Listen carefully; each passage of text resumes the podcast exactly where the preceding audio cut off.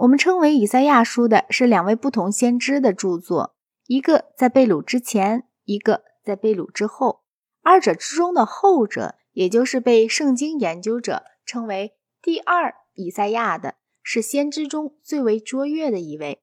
他最先报告给我们，主曾经说过：“除我以外，再没有真神。”他相信肉身死后可以复活，这也许是由于受到波斯人影响的结果。他的关于弥赛亚的预言，在后世竟成为用来证明先知们预见了基督降临的主要旧约经文之一。在基督徒对外邦人和犹太人的论辩中，第二以赛亚所写的这些经文曾起过极其重要的作用。因此，我要引用其中最重要的几段如下：万民终必归一，他们要将刀打成犁头，将枪。打成镰刀，这国不举刀攻击那国，他们不再学习战士，必要有童女怀孕生子，给他起名叫以马内利。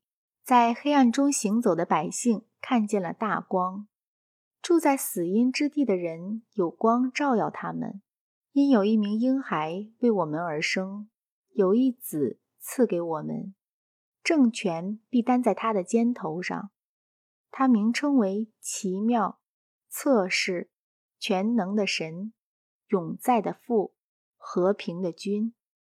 最明显的、具有预言性的是第五十三章，其中还有我们所熟悉的经文：他被藐视，被人厌弃，多受痛苦，常经忧患。他诚然担当我们的忧患，背负我们的痛苦。哪知他为我们的过犯受害，为我们的罪孽压伤。因他受的刑罚，我们得平安；因他受鞭伤，我们得医治。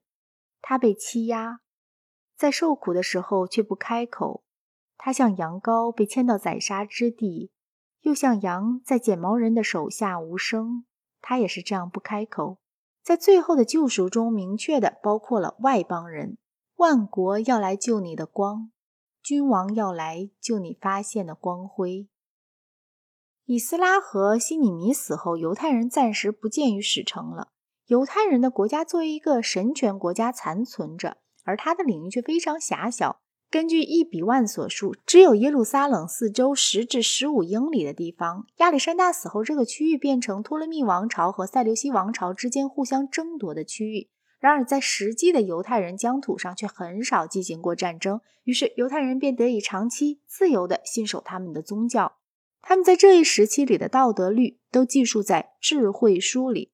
该书可能写成于公元前二百年左右，一直到最近，这本书只有希腊文的版本为世所知，这便是它被斥为伪经的缘故。但是最近却发现了一部希伯来文的稿本，这部稿本在某些地方与英文译的希腊文版本伪经有些不同。书中所讲的道德是很世俗的，邻舍间的声誉受到非常的重视。诚实乃是最上的策略，因为这样做可以招来亚威的袒护，而这是大有益处的。书中也建议人要施舍。希腊影响唯一的标识乃是对医药的赞美，对奴隶不可太仁慈。草料、棍棒和重担是为了驴子，面包、惩罚和工作是为了仆役，给他们适当的工作去做。要是他不顺从，那么就放上更重的枷锁。同时，你要记得，你曾为他。付过一笔代价，要是他逃走，你这笔钱就要丢掉了。这就为有力的严酷立下一道界限。女儿是忧患的最大根源。显然，在作者的时代里，他们是热衷于淫乱的。该书的作者是鄙视妇女的，邪恶来自妇女。对你的孩子们和颜悦色是一种错误。适当的方法是教他们从幼年起就低下头来。总而言之，这人像老家图一样，代表一种看来。极不光彩的善良商人的道德，